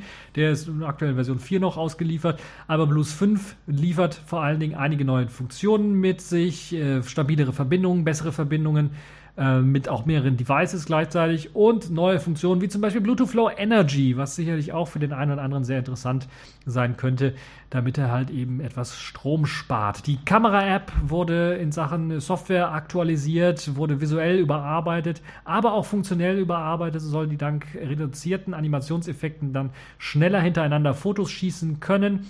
Und funktional hat man äh, auch eine wichtige Änderung eingefügt, dieser komische viereckige Balken, äh, das, Viereck, das Viereck, was da war, um eben den Fokuspunkt zu setzen, ist jetzt äh, zu einem Kreis geworden, standardmäßig nicht eingeblendet. Das heißt, der Infinity-Modus, den man den Unendlichkeitsmodus für die Kamera, wurde jetzt aus dem Menü rausgenommen, sondern ist standardmäßig aktiv und wird deaktiviert, wenn man eben irgendwo tappt auf dem Bildschirm, tappt, dann wird halt eben da der Fokus äh, für genommen wo man halt eben mit dem Finger drauf getippt hat. Und ich glaube, da muss man eine Zeit lang abwarten, dann verschwindet das auch wieder.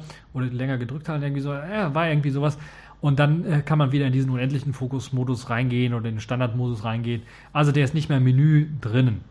Hinzugekommen ist ein neuer Assistent für virtuelle private Netzwerke, also VPNs, wobei momentan nur OpenVPN und OpenConnect unterstützt werden. Das heißt, die etwas bekannteren Protokolle wie PPTP, äh, L2TP, IPsec fehlen noch, werden aber dann in späteren Updates hinzugefügt. Aber es ist schon mal ein erster großer Schritt hin zu VPN-Support auch bei Sailfish OS. Äh, die jetzige VPN-Implementierung ist noch nicht final, wie ich gesagt habe, und wird eben als Testversion bezeichnet ähm, und äh, sollte auch so betrachtet werden. Der Browser, dort hat sich auch einiges getan und wurde geupdatet. So ist nun endlich Support für das Markieren und Kopieren von Text eingefügt worden. Ja, ich glaube, zwei Jahre nachdem das in WebCat und WebPirate und anderen alternativen Browsern, äh, nativen äh, Browsern äh, aktiv war, hat es jetzt auch Selfish S Browser geschafft. Das Feature war schon länger drin, war sogar schon bei, ich glaube, den allerersten Versionen drin, war aber auskommentiert, weil es nicht so richtig Sailfish-konform war, sagen wir mal so. Jetzt ist es mit drin, ist äh, anscheinend Sailfish-konform genug. Vielleicht war auch der Druck genug äh, hoch von den Usern, die das endlich haben wollten. Auf jeden Fall funktioniert es äh, fast genauso, wie man es erwarten könnte von einem Sailfish OS äh, nativen Implementierung. Sobald man einen Text markiert, wird er automatisch in die Zwischenablage kopiert und es wird, äh, wenn der Text markiert wird, auch direkt eine Toolbar angezeigt, wo man dann zum Beispiel einen markierten Text direkt teilen kann. Das heißt, da gibt es die Teilen-Funktion, dann kann man diesen markierten Text als E-Mail in eine E-Mail einfügen, in eine SMS einfügen und so weiter und so fort, auf Twitter teilen und so weiter und so fort. Ähm, zudem gibt es in der Toolbar auch noch eine Suche, das heißt, dann wird direkt nach diesem markierten Text gesucht auf der Suchmaschine seines Vertrauens. Markiert man eine Telefonnummer, kann man diese aus der Toolbar heraus dann auch direkt anrufen. Das heißt, die Telefonnummer wird erkannt und dann wird halt ein Telefonsymbol oder sowas angezeigt. Da kann man eben äh, die Nummer dort direkt anrufen. Das macht vor allen Dingen Sinn bei, was weiß ich, wenn man da beim Pizzaservice mal anrufen möchte und wenn das Online-Formular nicht funktioniert oder irgendwie sowas, macht es eventuell Sinn oder ja, Friseurtermin oder sowas machen. Ähm, Nummer rausgesucht und dann mal anrufen. Das geht also jetzt auch schneller. Es gab aber auch für gerade Facebook-Nutzer eine kleine Sache, die entfernt worden ist. Im Events View, im, im Ereignis, äh, in der Ereignisansicht gibt es eben keinen Facebook-Feed mehr.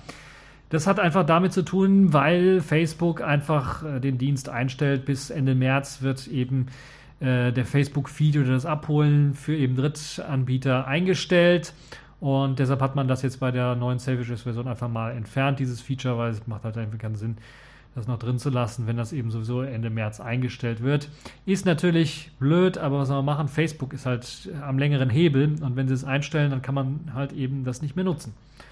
Äh, eine Alternative dafür gibt es übrigens nicht außer die Facebook-App selber zu nutzen oder eine native Facebook-ähnliche App. Da gibt es eine, die das äh, auch irgendwie hat. Ich weiß nicht, ob das mit den Notifications richtig hinbekommt. Aber die Facebook-App äh, funktioniert, also die Android-Facebook-App läuft zumindest auf den Yolla-Geräten in der Android äh, Alien Dalvik-Version ohne Probleme. Neu hinzugekommen sind endlich die Android-Benachrichtigungen für Text Secure bzw. Libre Signal, Jolla Edition, äh, Trema. Conversations und K9-Mail. Also wenn die irgendwie was zu sagen haben, können die sich jetzt auch melden mit einem Klingelton, mit einem kleinen Klingeln, Beep Beep oder sowas oder mit einer kleinen Notification, die auch angezeigt wird. Ähm, das war ja das Problem, dass die, ne, die wurden auch angezeigt, diese Notifications, aber es gab keinen Klingelton standardmäßig, den man denen zuweisen konnte. Das heißt, die wurden nicht als Chat-Applikation vom Safety-System erkannt, sondern sie haben zwar Notifications reingepusht, aber man, das Display ging nicht äh, an oder es gab auch kein, kein Notifications, äh, Notification Light und auch keine Notification, äh, also kein Ton, kein Benachrichtigungston für diese Anwendung. Das ist jetzt mit hinzugekommen. Schöne Sache. Anmerkungen in PDF kann man jetzt nun erstellen. Das heißt, ihr kennt es Annotations in PDF-Dateien, wo man einfach mal einen Kommentar zu einem PDF äh, hinzufügen kann. Das ist jetzt auch möglich in PDF-Dateien. Das ist auch eine tolle Sache, wie ich finde. Äh, gerade wenn man mal on the fly mm, oder gerade unterwegs das PDF äh, analysieren möchte oder da ein paar Kommentare zu machen, dann zurückschicken möchte, macht das ordentlich viel Sinn. Ja, viele weitere kleine Fixes und Updates der Lokalisierungen sind ebenfalls erhalten. Und ja, die neue Version wird dann wohl in etwa einer Woche offiziell als finale Version erscheinen. Also wahrscheinlich auch 2.1.09, wenn es da keinen Bug gibt, dann vielleicht 2.1.10 oder sowas. Wird es dann erscheinen für alle Yolla-Geräte, sowie dann ein bisschen was später dann auch für die Intex Aquafish-Geräte mit hoher Wahrscheinlichkeit. Da ist natürlich Intex am längeren Hebel, die müssen das für ihre Sachen dann freigeben, müssen eventuell auch ihre eigenen äh, Programme oder Modifizierungen, die sie haben, so ein bisschen anpassen äh, an, an, an das neue Selfish OS. Und dann werden sie es auch sicherlich freigeben. Auf jeden Fall ein richtig großes Update, das äh, nicht viele neue Funktionen mit sich bringt, würde ich mal sagen. Also die, die Kamerafunktionen sind nett, OpenVPN äh, oder VPN-Support ist nett und äh, auch ähm, äh, PDF-Annotationen sind nett und natürlich Browser markieren und so weiter so fort nett. Aber ich glaube, die größte und beste Änderung ist wirklich der Umstieg auf Qt 5.6, weil der das System einfach äh, noch besser macht, als es vorher einfach war. Und für Entwickler vor allen Dingen viel, viel interessanter macht, jetzt eben auf eine aktuelle Technologie zu setzen und äh, aktuellere, damit dann rumzuspielen mit aktuelleren Technologien. Ja, es gibt noch ähm, hier und da ein paar kleine Bugs, die mir aufgefallen sind. GStreamer wurde leider noch nicht behoben, wird mit Version 2.1.1 dann behoben, habe ich mir sagen lassen. Da habe ich mit äh, demjenigen, der eben, da gibt es einen Bugfix schon, den kann man, also für die Leute, die ein bisschen was auskennen, die können auf Together Yolla mal draufgehen. Der Bug tritt sowieso sehr selten auf bei YouTube-Videos, die mit einer sehr, sehr hohen Bitrate äh, rausgehauen werden. Äh, das ist meistens bei den Leuten, die beispielsweise Kamera-Reviews oder sowas machen oder bei neuen Kinotrailern, die nicht auf Deutsch sind, sondern im Original. Die werden meistens mit sehr hohen Bitraten rausgehauen und da kann es manchmal zum Stottern kommen, wenn man es streamt. Und äh, das wird äh, behoben. Das ist also kein Problem. Workaround ist natürlich einfach, man lädt die Datei einfach runter und man kann natürlich, während die Datei im Hintergrund runter, runterlädt, einfach mal schon draufklicken und die dann abspielen. Das funktioniert zum Beispiel im WebKit-Browser ohne Probleme. Und dann läuft das auch flüssig. Also das ist nicht so das große Problem. Nun ja, das äh, habe ich also wirklich jetzt als ausführlichstes Thema, glaube ich, besprochen, weil mich das wirklich sehr überrascht hat, diese neue Selfish OS-Version, wo ich sagen würde, damit ist man wieder auf der Höhe der Zeit angekommen. Damit kann man Selfish OS den Leuten auch noch präsentieren. Selbst auf vier Jahre alten Geräten kann man den Leuten das präsentieren. Es läuft flüssig, es läuft gut. Selbst alternative Programme, selbst Drittanbieterprogramme laufen besser, als sie jemals gelaufen sind. Und das ist wirklich zwei Daumen nach oben dafür. Ein richtig gutes Update für alle Yolla-Geräte. So, jetzt habe ich genug gequatscht. Das war's für diese TechView Podcast Folge. Ich hoffe, es hat euch gefallen und bis zur nächsten Folge.